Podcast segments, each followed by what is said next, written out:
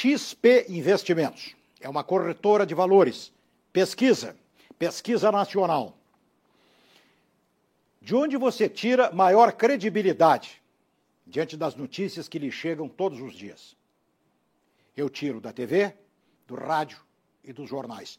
Esta foi a resposta dos brasileiros, com toda a razão. Por quê? Porque quem faz rádio, quem faz televisão, quem faz jornal, tem um nome, tem uma grife. Se não transmitir a verdade, se compromete. E as pessoas vão identificar aquela grife, aquela marca, como não confiável. Abri um famoso site de jornalismo às últimas horas. E lá estava a vacina. Fulana de tal, muito conhecida. Uma atriz muito conhecida. Fulana de tal fica fora de controle depois da vacina. Fui direto.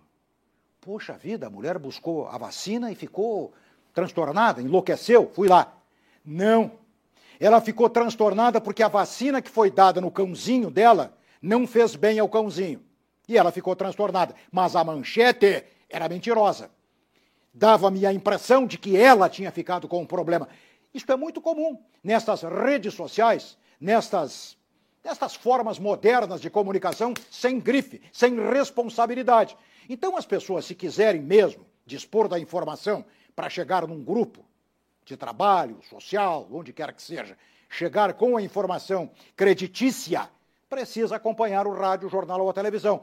Por uma singela razão, porque nós trabalhamos com marca, com grife, com responsabilidade, pondo a cara para o tapa, pondo a voz para a audiência ou a contestação, pondo os olhos dos nossos leitores diante do que escrevemos. Precisamos de passar o melhor do nosso esforço, apurando a notícia do modo mais abrangente, de sorte que o leitor, o ouvinte, o telespectador receba o melhor. A pesquisa diz então o óbvio. Mas é que há muita contestação. Oh, oh, hoje eu fico o dia inteiro nas redes sociais, no site disso, site daquilo.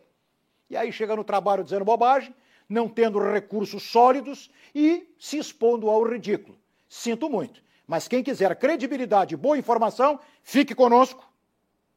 Ligue o rádio, Pegue o jornal ali na esquina.